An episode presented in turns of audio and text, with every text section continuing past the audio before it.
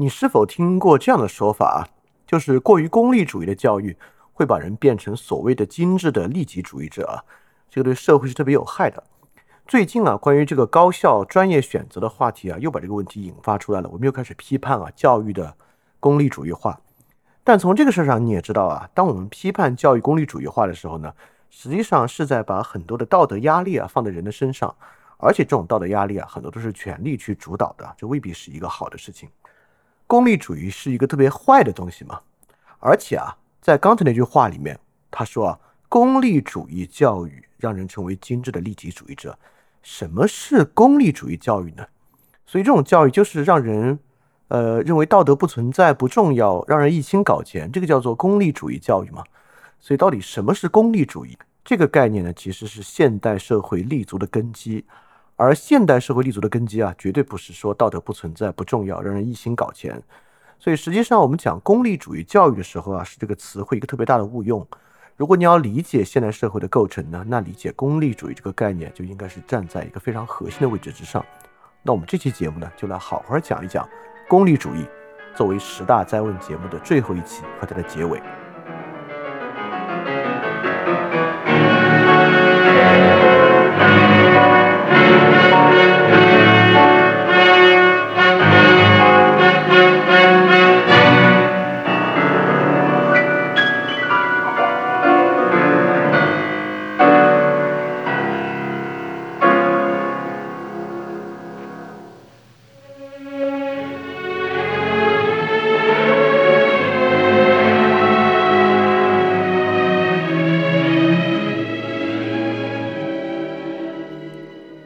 大家好啊，欢迎收听新一期的十大灾问节目，我是李厚成。这个呢是我们十大灾问的最后一期节目了。那十大灾问节目第一期呢是从二零二二年六月七号开始的，现在呢是二零二三年的七月啊，大概用一年多的时间，这十期节目。这一年呢，相信啊大家都经历了很多很多的事情啊。呃，我们探讨十大灾问节目这十期呢，我觉得是恰逢其时。十大灾问节目啊，我们叫跨越千年，克服法家思维。呃，法家思维对中国的影响非常非常深。我们这十期节目呢，是脱胎于《翻天二点零》第三章关于中国历史和思想史的探讨啊，从里面抓出了十个法家思想中特别核心的观点啊，尤其是对今天的社会影响依然很深的十个观点，做了一些辨析。当然啊，这些观念呢，也不仅仅只与法家相关，在其他文化之中或者其他观点之中呢，你也能看到这样的观念。而且从中你也能发现啊，法家当然远不仅仅指严刑峻法这四个字这么简单，法家也包含了其他一整套对于社会啊、对于人呐、对于人性的看法啊，这些都存在于我们这个大的思想观念之中，也主导了今天很多人对于社会和他人的看法。我敢保证啊，十大在问节目的每一期每一个都是跟大家生活关系很近的话题。那么在今天讲最后一个话题之前呢，我先花一点点时间啊，把前九期节目稍微回溯一下。让大家能够对十大灾问这个专题啊有一个全貌的理解。我们第一期啊叫做“道德皆伪是一切皆利益”，这个是法家观点之中啊对于道德怀疑论特别重的一点啊，就认为呢儒家所强调的所有道德声誉追求都是虚伪的，实际上人在其中追寻的呢都是利益。呃，今天这个想法其实也很流行啊，在网上有很多人如果有一个。道德方面的说法的时候呢，很多人就会说啊，他虽然这么讲，但实际上呢，他是在里面谋利。我们把他的利益拿出来啊，好像他的道德呢就完全瓦解掉了。只要有利益在其中，道德呢就可以瓦解啊。这个是我们今天很多时候在网上驳斥他人啊，尤其是驳斥他人的道德本身是虚伪的一个方法。这个大家应该见得很多了。这一期呢，我们主要就讲的是为何利益在实际生活中与道德并不矛盾啊，就是我们要追求道德的纯粹性。必须远离所有利益的东西才道德，这是一个错误的观点啊！所以这是第一期，我们分辨道德与利益的关系，这个跟大家生活关系够近吧？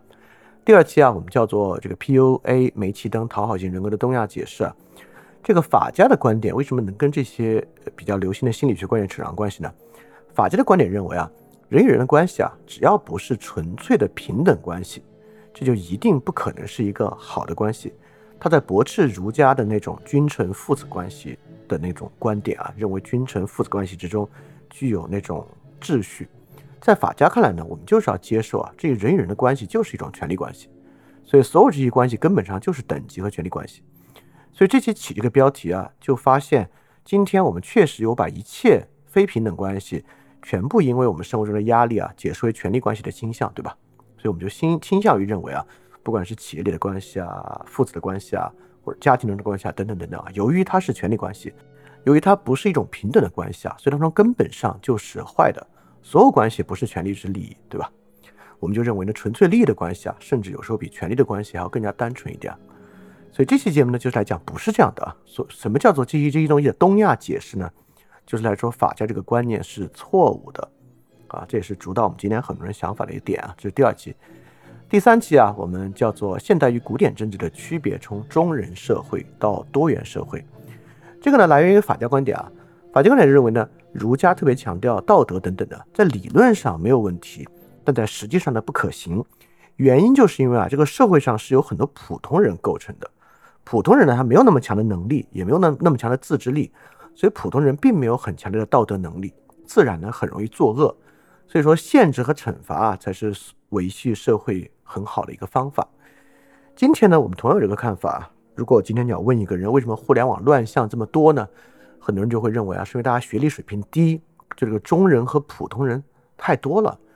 所以这背后的价值啊，依然是一种绝对道德权威的价值啊。我们认为。要塑造道德秩序呢，就必须有绝对的道德权威和对于绝对道德权威的认可才可以。如果不存在这样的一个绝对道德权威呢，我们社会就只能靠这个惩罚来实现。所以这个呢，我们这一期讲的就是从中人社会到多元社会，这就是现代与古典政治的区别。古典政治不管东方西方啊，都认为这个绝对的道德权威是存在的，所以道德很多时候呢也会纪律化。但现代社会呢是一个道德多元化的社会，在一个道德多元化时的时代。其实并不存在中人这个问题啊，这个其实与我们今天这期讲功利主义关系也蛮大的。好，这是第三期，第四期呢，我们叫做喜欢的就是道德的，不喜欢的就是不道德的。法家这个观点呢，引用的是一个米子瑕的故事啊，就米子瑕在国君那里得宠的时候呢，他做什么事儿，国君都有一套夸他道德的办法；当他失宠的时候呢，他做什么事儿，国君都有一套说他不道德的方法。所以法家会认为啊，你看这个道德不就是一种语言游戏吗？道德的根基啊，根本就是立场和偏爱。只要立场和偏爱存在，论证它道德不道德啊，都可以是很容易的个事情啊。对啊，我们今天也会这种观点认为啊，那些所谓的道德价值的观点啊，说白了就是立场和利益而已啊。所以道德呢，不过就是一个立场和利益上面的一套包装而已啊。这个呢，跟法家的观点呢是一脉相承。呃，这期我们反驳的方法呢，就是来看“喜欢”这个词和道德的关系啊，比大家想象的要大得多。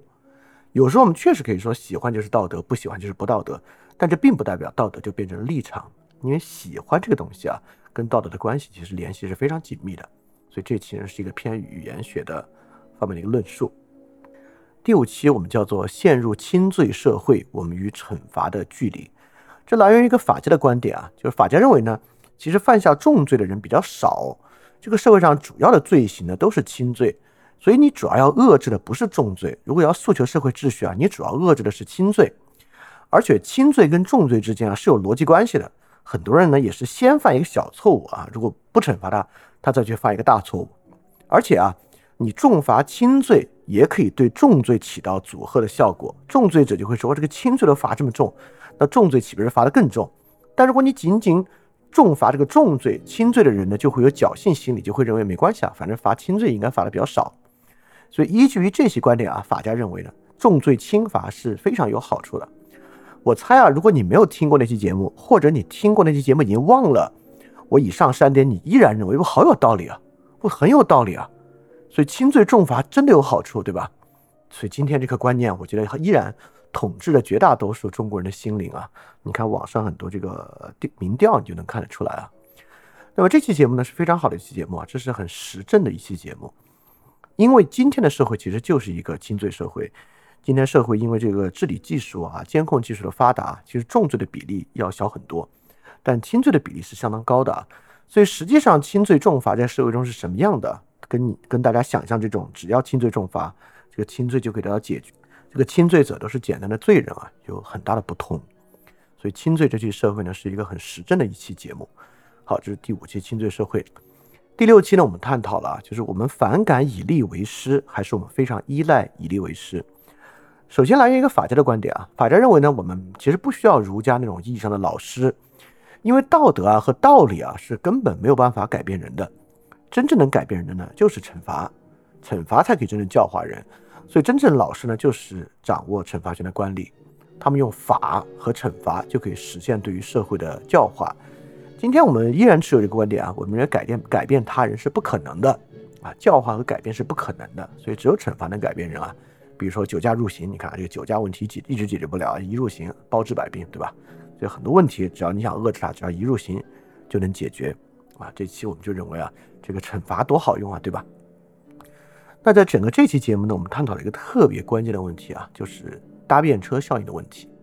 当我们每个人都认为啊，改变他人不可能。最后呢，就要靠这个以利为师，成为这个社会秩序的唯一想象的时候，其实我们社会呢就陷入了一个搭便车效应的困局。在这个搭便车效应的困局之中呢，我们最后发现你失去的就比你想象中要多得多得多。所以搭便车效应啊，尤其对于这种超大型的共同体啊，是一个特别重要的概念。而搭便车效应呢，跟社会秩序的形成啊，中间有很深的关联。所以第六期我们主要探讨的是这个问题。第七期啊，探讨的依然是与惩罚相关的问题啊。第七期呢，我们叫做“网暴用惩罚来遏制吗？进步价值如何用惩罚和纪律塑造”的探讨，这是法家的一个观点啊。法家原始观点会认为呢，比如现在有一个地方要救火，这个救火啊，如果你希望让人们来救火，你就不能奖励前来救火的人，因为啊，他们人数太多，你要讲也讲不过来，太贵了。所以你最好啊，就处罚那些不来救火的人。只要你处罚，人们不就都来救火了吗？所以说啊，如果你要塑造社会秩序啊。处罚其实比奖励好用，啊，奖励很贵，而且效率效果也不好。处罚是更好的塑造社会秩序的方法。今日呢，当然也有这样的观点啊，当然主要就是标题里讨论网暴跟处罚的问题。这期呢，主要思路啊，就是这个社会秩序呢有两种，就是权利边界型和增添义务型。我们就看什么是权利边界，什么是增添义务，以及最关键的，如果是增添义务的话，我们是否可以用惩罚让人增添义务？惩罚让人增添义务这个事儿，这个事儿效果好不好？这么一个问题。当然，我这么简单一两句话，你肯定想不起来那那期节目实际说的是啥。我只是说一个大概的方向。如果你没听过的，你可以去听；如果你听过了呢，如果你听过，就我这么提一两个关键词，你就能想起来那期的论述过程啊。那你真的是用心在听，非常感谢你啊。好，这是第七期。第八期呢，我们讲的是现代个体的两种基本恐惧图景和其中的。矛盾，它基本上来源于一个法家观点啊。法家认为儒家所强调那套个人品德，比如说孝德，比如父母死去要守孝三年，对吧？法家就认为，如果每个人都这么去坚持执行的话，就没有人愿意为国家来这个服务和打仗了，这国家不就灭亡了吗？所以法家认为啊，这个私人品德与公共利益啊，根本就是相悖的。现代观念也一样啊，在现代观念，我们认为啊，人如果自由太多，他就会去损害他人利益，进而有可能去损害。集体的利益，所以你看，人很多时候啊，他就是被呃其他人剥削、被其他人压迫和迫害的。所以说，强调这种私人的自由和他私人品德的追求啊，对于其他人呢是一个很大的害处。所以，一个小的个体啊，他如何去应对其他更强大的个体，应对更强大的组织、企业，抗衡别有用心的他人呢？对吧？这里面强调个人私德没有用，个人呢就必须依靠权力才可以。这里面引申的呢，就是少部分人啊，如果对对对大部分人有害怎么办呢？包括啊，这个可能人性本恶，恶的人性啊，如果总对公共利益有害，这可怎么办呢？对吧？也就是说，个人的利益和公共利益啊，是有很大矛盾的啊，这是一种现在的图景啊。这里我分辨的呢，就像标题所讲啊，我就讲的这是一种世界图景的选择。既然是世界图景的选择呢，就是说这只是一种视角而已。我们还有很多别的视角来看这个问题。如果你被这种法家视角占据了心智啊，你就很有可能去支持一种法家的秩序，这是很麻烦的问题啊。所以第八期呢，八九十三期呢，我们都管它叫 meta 问题啊，就是一些比较根本的大问题。所以第八期讲的这个问题呢，是根本世界图景选择的这么一个问题。第九期就是上一期啊，我们讲的是婚姻和私有制永恒的吗？面对 AI 和星际殖民，是否可能想象？完全不同的社会形式，这个基本的法家观点呢，就是说这个儒家很多美德啊，它都是过时的。儒家这些美德啊，不是节俭啊，都是因为过去这个社会太匮乏了，节俭才是美德。现在的节俭不是美德，所以一切都是可以过时的，会变化的啊。这个社会规范呢，都是会随着社会的变化本身而变化的，并不存在永恒的秩序。现代观点呢，这种想法也很多啊。比如说，我们就说没有 universal value 啊，这个 value 这本身啊，就是随着不同的年代、不同的这个时期、不同的国家发生变化的，就是历史主义和相对主义嘛，那是非常非常大的问题啊。所以这期呢，我们就讲的到底有没有自然秩序和自然权利这个事儿。我们也讲了一种符合现代学术和现代思想路径的论证自然权利的方法，所以第九期呢是关于自然权利这么一个非常重要的话题。好，今天第十期最后一期就来讲啊，是不是功利主义侵蚀了道德？功利主义是导致社会唯利是图的原因吗？最后一期呢，我们就来讨论功利主义这个关键的问题了。好，所以从第一期到第十期呢，我们分别探讨的就是这些话题。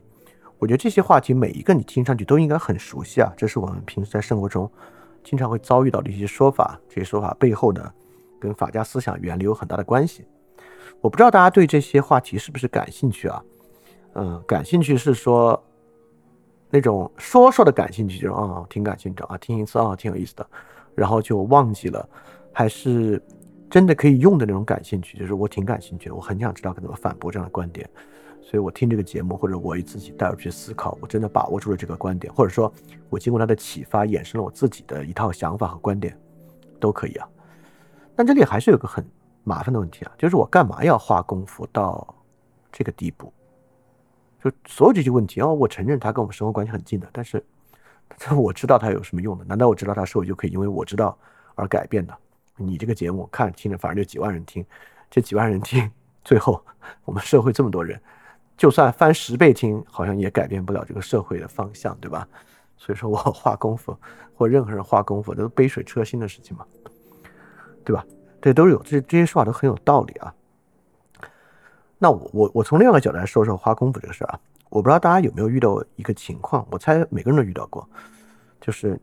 一个你挺欣赏的人啊，或者在真实生活中你实际认识，你知道这个人其实还不错的的一个人，在发表对于公共问题看法的时候，在你看来啊，完全荒腔走板，完完全全不是他平时生活中的那个人。为什么呢？就是他肯定不是一个坏人，那他会发表这些观点呢？很大程度上是一个认知的问题，对吧？是错误的、偏狭的认知啊，导致在对公共问题发表看法时候彻底的。荒腔走板，那么我们就要想，我们自己会不会出现这样的问题呢？因为啊，我认为今天的人是不太可能把自己和公共表达完全隔绝的。因为我认识非常多，平时经常表示自己对这些问题不感兴趣，我根本就不是个政治无涉的人啊，不不操心这些问题。但其实啊，经常忍不住对对公共问题会发表看法，而越是这样的，越容易发表那种荒腔走板的看法。所以我觉得今天我们的人啊，要把自己跟公共表达完全隔绝是不太可能的。如果你愿意为自己的公共表达负责的话，我觉得下功夫根本是个不可避免的事情。这里说不，这里还没有说最后能带来什么实际效用的问题啊，这不是个功利主义的问题啊，这相反是个道德律理的问题啊，就是你愿不愿意为自己负责，对吧？当然啊，就这么一一个例子啊，我觉得是不足以让人对此真正负责的。那我也认为没有任何一个道理啊。只要讲出来，只要听这个道理的人啊，就会为此付出时间和精力。有的话呢，人就没有自由了。哎呀，所以说在这种问题上下功夫这个事儿啊，还是个实践理性的对象。嗯，哦不对，我忍不住多说一句啊，我确实忍不住多说一句。我觉得大家还是要去避免一个事儿啊，就是活个感觉这个事儿。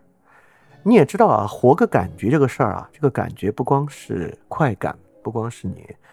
在吃东西啊、娱乐时候的快感，很多时候活个感觉也可以活个道德感，活个爽感，对吧？网上那么多社会爽文、政治爽文啊，给的都不是那种普通的快感，给的就是那种爽感。陷入那种玩意儿容易的多，有时候你在网上啊，天天关注的都是公正的话题，最后就是爽感，得到的就是一些爽感而已，这个是挺容易出现的一个问题啊。对，所以我就觉得避免这样啊，我就希望大家对于不管是泛电台还是其他一些很严肃的东西啊，真正严肃的东西啊，就是还是下功夫吧。我觉得还是要下功夫。你看我最近一直在说这个事儿啊，就是我觉得如果你不愿意下功夫，就不如直接完全投身娱乐，没必要搞这些，对吧？好，我们就进入最后一期啊，关于功利主义问题的讨论。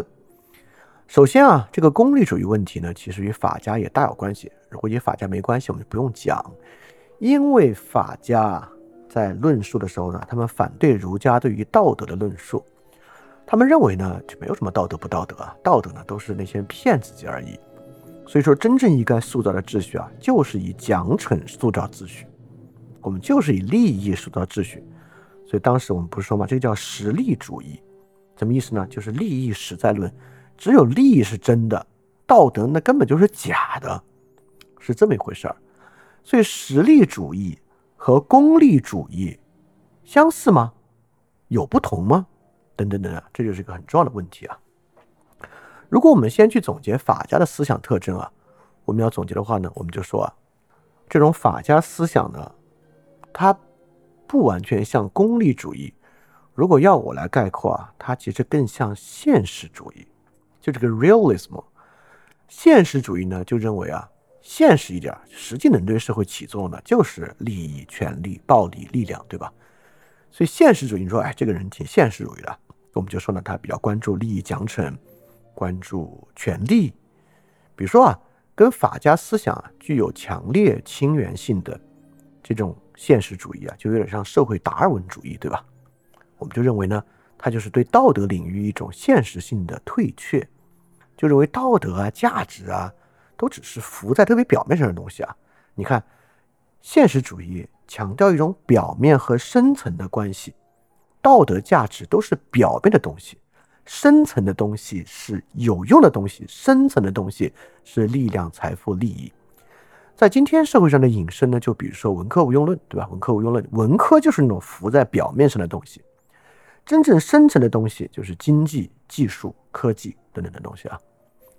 个体身上呢，当然也可以体现出一种现实主义，对吧？就是我对什么道德啊、价值这些事儿不关心，比如说饭店这种节目啊，我没有用，有用的就是搞钱、搞权，这是有用的。不相信价值、道德、德性这些东西啊。对社会或自己有任何用处，就认为他们都是一些虚假的东西，我们就可以管这个叫现实主义啊。确实，现实主义呢和法家那套想法会更近。就法家对于儒家道德的批判，很大程度上就是在说那是些虚的东西嘛。那么，功利主义是这个意思吗？那这是个很有意思的问题啊。我觉得功利主义呢就不是这个意思。所以你看，我们开始讲啊。功利主义教育让人成为精致的利己主义者。什么是功利主义？功利主义跟利己主义是完全一回事儿吗？这就很有意思了。所以，我们看现在有一系列的词汇啊：现实主义、功利主义、利己主义，对吧？首先，现实主义者一定是利己主义者吗？那不一定。比如说，一个现实主义者说啊，一个现实主义的说法，真理呢在大炮射程之内。他可以以非常现实的状态关心公共、关心政治、外交，对吧？他一定要是个利己主义吗？不一定。现实主义者也可以考虑公共，只是他在考虑公共的时候呢，他一样认为啊，什么价值、道德都没用。那么，现实主义者当然也可以有一种现实主义，比如他说啊，人都是自私的，人都不可能有真诚的道德作为一种现实，这可不可以？这是可以的，是有这样的倾向的。那么我们来看功利主义啊，功利主义呢，看上去也挺反对道德的，对吧？功利主义确实有跟道德相对应的一部分，而且呢，功利主义强不强调利己呢？功利主义其实也强调利己的，功利主义特别强调人是自利的这一点。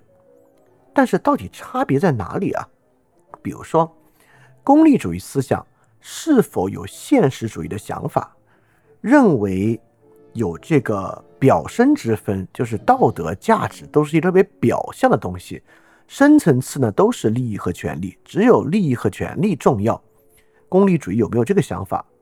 就完全没有。这个呢，就是什么区别呢？这就是功利主义与现实主义的区别。进一步我要说什么呢？这就是实用主义和现实主义的区别。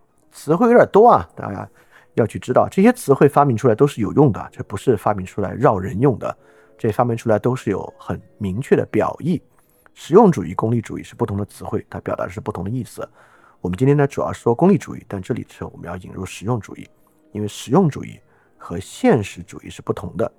现实主义呢，realism，比如说马基亚维里的现实主义，大概就是说呢，在政治领域啊，古罗马、古希腊那套美德伦理观啊，等等等等是没有用的，真正起作呢是呃权谋、呃实力等等等等的。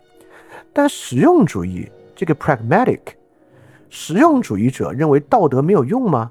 认为道德表浅吗？不是，实用主义者不会强调道德无用论。比如说维特根斯坦，典型的实用主义者，不强调道德无用吧？维特根斯坦至多强调道德是一个不容易取得共识的东西，是一个困难的话题。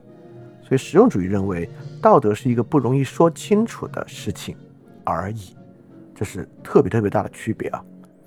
首先呢，我就来讲啊，这个功利主义者是实用主义者，而不是。现实主义者，我举几个特别实际的例子啊。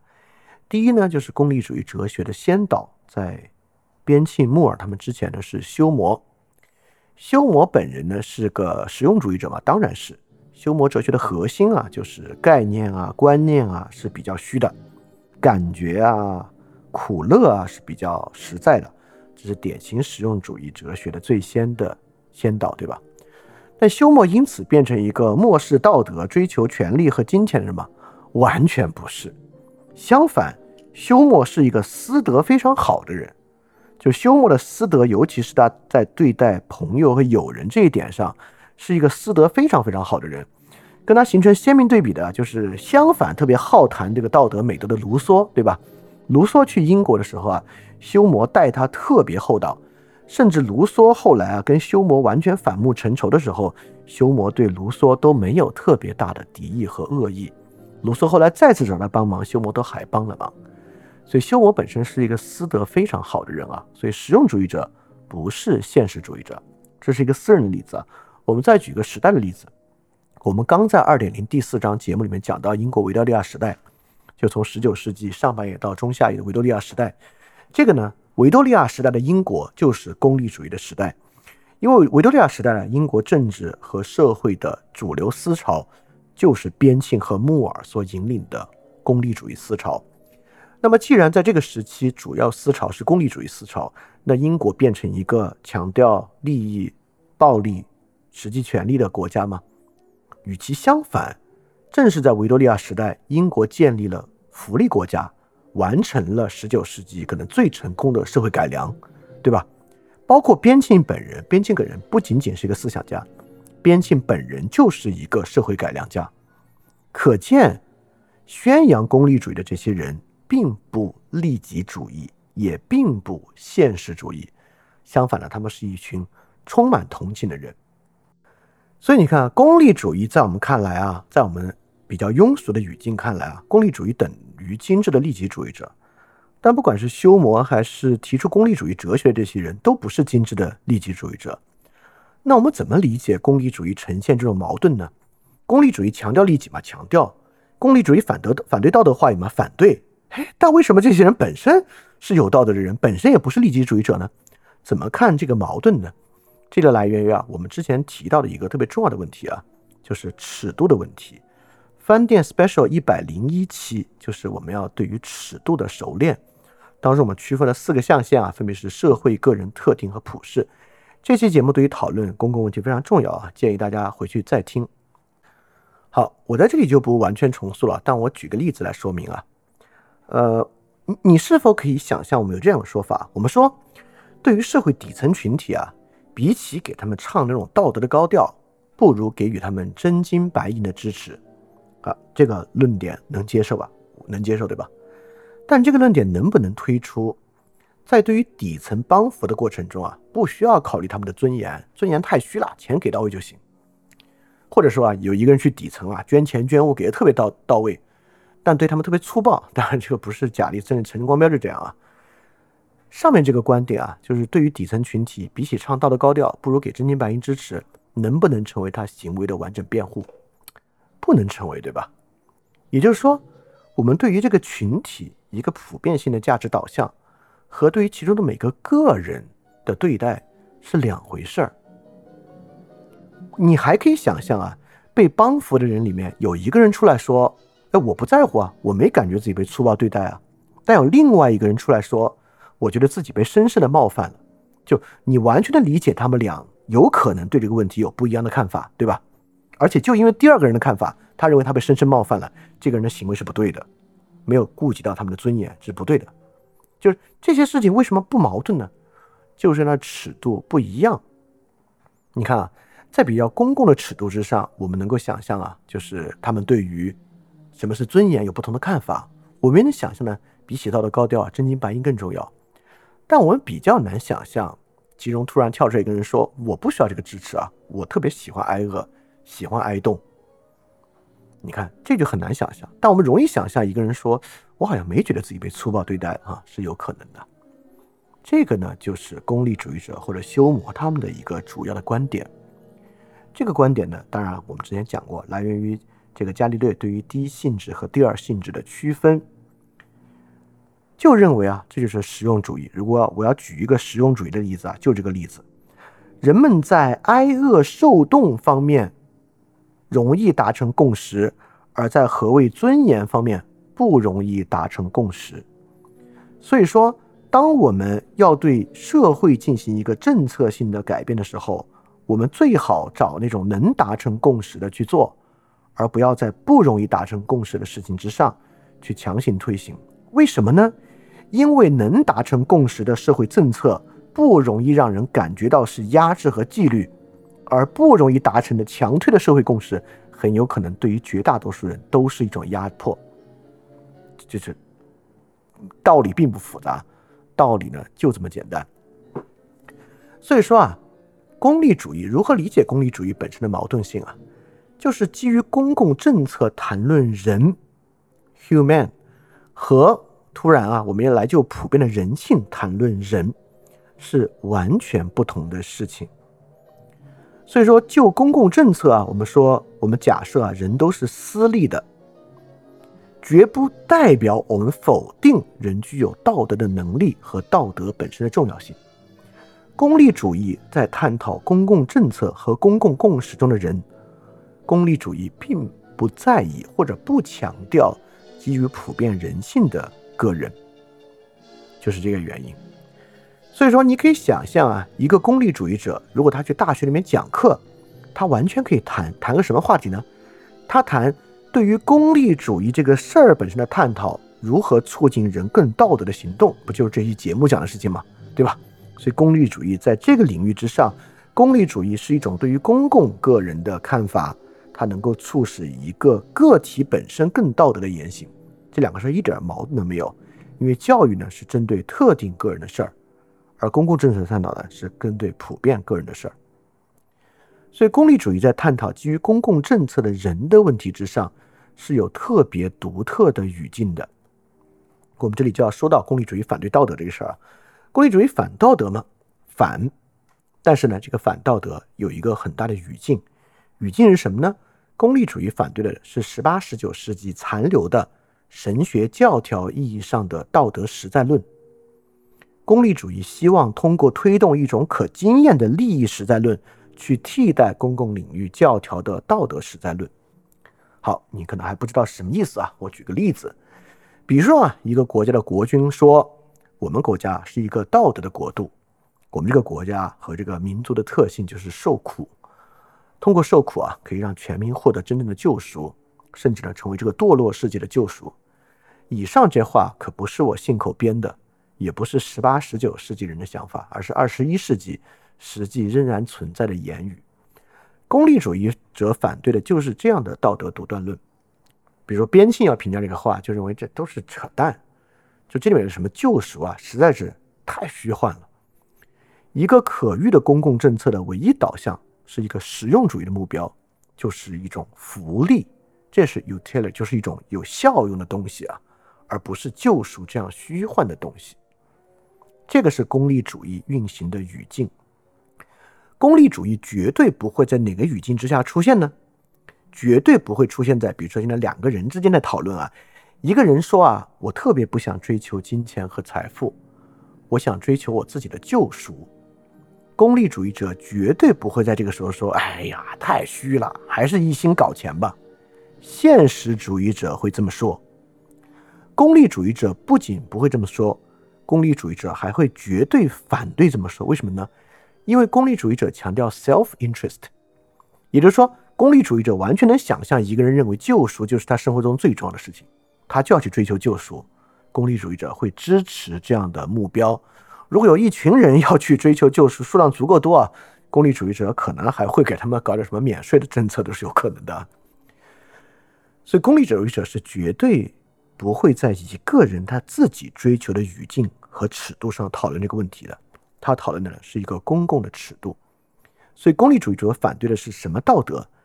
功利主义者反对在全社会假设存在一个超越经验或相悖的道德目标，就是修谟的哲学嘛。修谟认为观念是比较虚的，感觉是比较实的，所以功利主义反对我们认为全社会有一个基于观念的共识。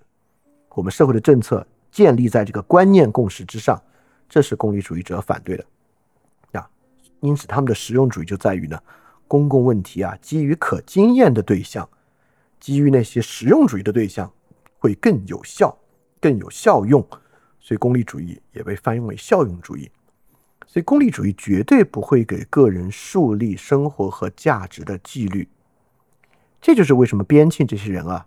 都是积极的社会改良家，比如说什么监狱的重新设计和改造啊，工人改造啊，这个呃废奴运动啊，选举权扩大呀，就整个社会福利系统啊，并没有在某种抽象的价值之上提升他们的道德水平，提升他们尊严水平，给予的呢都是实际可经验的东西啊啊，这是十九世纪英国政治文化的氛围和社会改良氛围的形成。好通过以上这些啊，大家应该大概的明白功利主义者的语境是什么样的了。他们反对道德吗？是反对的。他们强调私利嘛？他们绝对强调私利。但这个私利和道德是在什么语境之下的？我们反过来看，法家要什么？韩非要什么呢？韩非反对道德吗？反对道德。他从什么意义上反对道德吗？他要否定道德的话语。好，我对比一下，你看啊，功利主义者是什么呢？功利主义者是道德多元主义者，就功利主义者能够接受不同的人在道德上有不同的优先级排序，甚至呢在同一个问题之上有截然不同的看法，这都是非常有可能的。但法家不是道德多元主义者，法家是道德怀疑论和道德虚无主义者。法家想建立的是一个只受到奖惩驱动的社会，而不受到道德影响的社会。法家把道德视作。对于奖惩这个纯粹秩序的一个干扰，这像啥呢？这像今天的啥？这像今天的工业党和文科无用论者，对吧？他们认为啊，发展的问题靠发展解决。你们今天啊，把这些问题讲成是权力问题啊，是这个什么制度问题啊，这都是干扰我们现在的社会进程，对吧？现在社会进程就是一心去发展技术，等等等等的。你看，这就是法家在今天的遗留。法家约束的是话语。约束的是想法和社会的思想，他要的呢不是改良，他要的是每个人都可以感受到的绝对的秩序。所以说，法家怎么看待自立这个事儿呢？法家绝对不会强调，也不会支持 self-interest 自立。因此，我讲法家是实利主义，绝对不是自利主义。实际的利，只有利益实在。而且法家反对自立，我们之前讲到过，对吧？法家认为这个税收收到多少合适呢？收到农民刚刚糊口合适，因为把税啊收到他刚可以糊口，你对他的奖励边际效益才大，对吧？如果这个税收的太低啊，这个农民特别富有，那你再奖励他都更无所谓，你惩罚他他也无所谓。所以说，把税收到他刚可以糊口，你惩罚他他就挨饿，你奖励他他就有富裕。这时候惩罚和奖励啊，这个边际效用都很大，所以这是法家强调的。法家绝对不要 self interest，法家要的呢就是垄断所有的利益，来实现一种绝对的奖惩秩序。在这里面呢是没有具体个人这个尺度的，比如具体个人的追求，你你有没有发现这里反对的就是具体个人，这希望每个人成为整齐划一的。所以当法家或者类似的思想在讨论所谓人性的时候啊。这不是一个理解，这是一个要求和纪律，啊，这个是法家的这个语境。所以可见啊，法家是功利主义的吗？完全不是。但你就网上搜法家空格功利主义，哇，大多数大量人说法家的现代性就是功利主义，所以法家思想跟现代社会能接轨，bullshit 啊。那么功利主义真正的现代功利主义反对一些道德吗？不反对啊，这两是不矛盾的。好，我们总结一下啊，首先说对利益，功利主义者怎么看待利益或者效用呢？利益效用都行，就算是利益吧，功利主义者也会认为啊。利益是最宽泛的社会共识，功利主义啊拒绝道德独断，强行成为社会共识。功利主义认为，公共政策和公共领域啊建立在这个利益的基础之上，社会是最好的。法家怎么看利益呢？法家认为啊，利益是一种社会纪律塑造的方法，一切干扰以利益奖惩为核心的社会纪律的运转啊，都是需要消灭的啊。这是对利益的不截然不同看法。对平等，他们有什么看法呢？功利主义者认为啊，平等就是一系列可以经验的这个社会过程。功利主义者绝对拒绝引入过多的概念和分析啊，来看他们有一种什么根本上的不平等啊，什么这社会结构上的不平等啊。功利主义者认为这太多了。但法家和卢梭特别强调抽象平等，韩非子就强调过平等啊。韩非子认为啊，只要没有了贵族。那所有人都在统一的这个纪律和奖惩之下进行啊，这是一种整齐划一的制度，这是一种借鉴自墨家的这个态度啊。那卢梭所强调的平等呢，也是基于这个 Commonwealth 之下的这种特别抽象的平等，所以这是一种抽象平等和可经验局部平等的关系。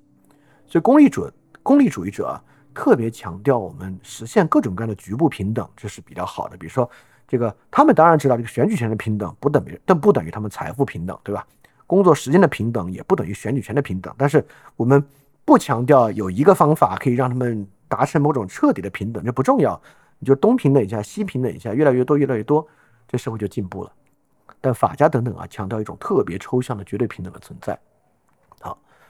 他们怎么看待这个现实主义的？就是我们所讲那种啊，认为嗨，这个社会嘛，就是社会达尔文，那就是。权力就是力量，就是财富，其他都都是那种表层的包装而已啊。就功利主义者就会对此的不理解。功利主义者认为那些东西也不是假的，只是说它是很多元有差异的。就那些东西，如果要让它达成绝对共识，是不可能的事情。那法家当然就会相信现实主义了。法认为，对啊，那都是一种蒙骗和欺骗。那对于利己主义呢？对吧？功利主义完全可以理解和接受利己主义，就他做所有事儿都是本着他自己的利益。但是功利主义也完全可以理解接受有人不是这样，就那个人他就强调社会利益，这跟功利主义不矛盾。就功利主义的对公共人的假设是利己的，但功利主义者完全可以包含这里面有人不是利己的。那不利己的人呢，甚至可以让这套基于利己的系统发挥的更好，对吧？比如说今天的。企业社会责任，我们之前讲过啊，这个企业社会责任啊、慈善啊等等等等啊，非但不与市场经济发生冲突，反而呢跟它形成一个有机的系统。这个是我们之前节目讲过的，这是对利己主义。法家怎么看利己主义呢？法家认为，如果你能够服从这套奖惩体系，而且仅仅依傍于这套奖惩体系之中，这种利己主义是 OK 的。如果你希望在这套体系之外去利己，你希望你的利益是刚好可以对冲这套体系给你的奖惩，这就是需要遏制的啊。所以法家强调一种特别特殊的利己主义。实用主义呢，功利主义当然秉持实用主义观点，认为呢人性和社会没有根本结论，就是我们要的呢就是所有可知的、可达成共识的东西，基于这些就够了。法家当然，法家不知道什么是实用主义啊。法家呢，跟今天党的想法一样，强调本质论，强调根本的本质。所以通过以上这些啊，我们就能看到啊，功利主义和法家的实力主义是完全不同的东西啊。所以当我们反过来批判说这个功利主义教育啊，就让人变得很自私，我觉得这个没有什么道理。甚至我不理解什么叫做功利主义教育，因为功利主义是一个，就是功利主义。就不是一个对个人的观点和态度，怎么能叫功利主义教育？我就不知道什么叫功利主义教育啊！因为功利主义就是一个对公共政策的东西啊，它不是一个对个人的东西。所以跟功利主义比较亲缘的思想啊，比如说，如果你让我上一堂课给大家教功利主义，不是功利主义教育啊，就是教功利主义这个事儿，我可能会教啥呢？可能就会教休谟、斯密、哈耶克，这些是跟功利主义亲缘性特别强的一些思想，对吧？所以你说到最后，你会发现，我们为什么分辨这个问题？这个问题呢？我们首先分辨它，就是要避免有些东西戴上功利主义的面具。比如说啊，强调经济至上、技术至上、发展至上的现代法家，他们戴的呢，好像是功利主义的面孔，但完全不是，完全不是。比如跟我们刚才讲的关于利益平等和利己主义的看法是完全不同的。所以这些呢，不是功利主义，这些呢，还是现代法家思想。我们也避免粗暴的反对功利主义。我们认为啊，你看这功利主义啊，走向这个道德虚无。我们认为呢，哎，这个人啊，这个社会啊，不能只追求利益，所以这个权利啊，要插手道德秩序塑造。也避免因为对于功利主义的不理解啊，粗暴反对功利主义，却渴望啊，这个权利塑造道德秩序。这一点，好，这是对功利主义的一些捍卫和总结。当然啊，这功利主义没有困难吗？呃，当然有困难。功利主义并不是完美的，功利主义呢是实用主义的一个比较极端的一个产物啊。这个产物呢，在构成现代社会的根基，尤其是私有产权制度、基本权利方面啊，都是特别特别根本的东西啊。但它的根本之处呢，并不代表在它其上并不存在张力。就不管功利主义者如何秉持实用主义观点啊，实用主义本身不可能成为一种社会纪律。就你可以说，哎，那些关键的东西都没有那么真实了，但你无法阻碍其他人认为观念实在论，对吧？所以在无法根本解决平等问题和达到所有改良的情况之下，这个社会实际存在观念争夺的，存在很多的观念争夺。但甚至这都不是功利主义的问题啊！就功利主义不关心这个社会上存不存在观念争夺，这是个自利的事情。有人愿意去做观念争夺，这无所谓的。但是呢，功利主义的问题就是啊。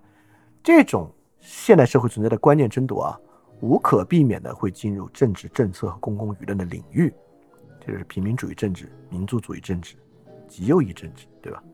这些呢，都是在当前问题无法得到最根本的改良的基础之下，人们呢容易去陷入的问题。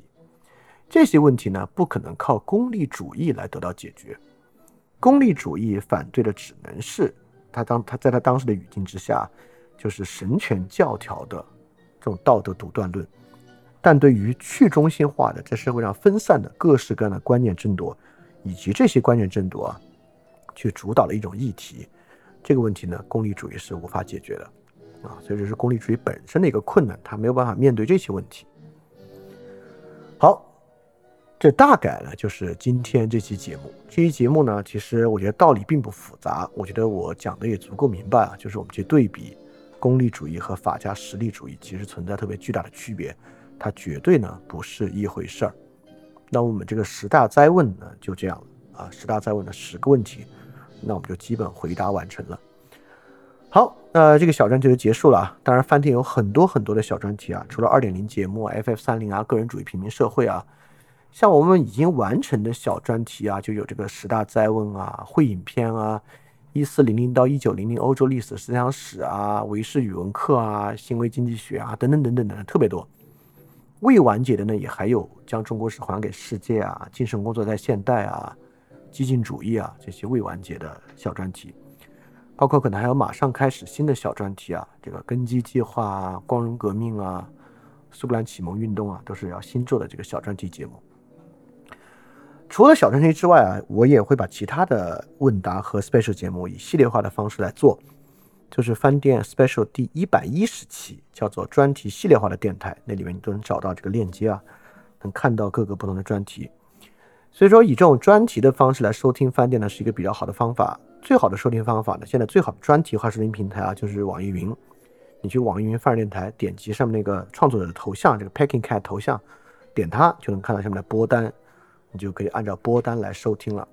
这个十大再问做完了，我特别希望，如果你有心，你可以把十大再问重新听一遍，从第一期到第十期，啊，在这么一个特殊的时期探讨这些话题，我觉得跟生活的对应性很大，也希望啊这些东西能够帮你把一些不管现实的问题、时政的问题、语言的问题、关键的问题，能够梳理得更清楚一点，让你遭遇到具体事情的时候呢，能够有更好的应对吧。好，那我们这期 special 节目结束，非常感谢大家对这个十大灾问这个小专题的支持。对我来讲呢，我觉得这是一个挺重要的啊，我会认为十大灾问的重要性肯定比。会影片啊、维视语文课啊这些要大，我觉得十大灾问还是一个对于一些比较迫切需要梳理的问题的一个比较有效的梳理吧。好，那我们下一个小专题再见，大家记得敢于相信，也敢于分享你的相信。在二零二三年啊，饭店在不断完善自己的服务体系，包括原来的电台节目《世界苦茶》的 Newly Digest 每天都有新的视频节目《基石计划》以及各种各样的沟通平台啊。我一个人能够完成这么多的事情啊，其原因呢，就是因为我可以心无旁骛的创作，所以这与大家的支持是分不开的。非常感谢一直以来支持翻转电台啊，也就是支持我做这么多创作的同学们，也希望呢能够获得更多朋友继续的支持。欢迎大家在 Patreon 和爱发电支持翻转电台，来构建一个能够更好为大家服务的免费的服务体系。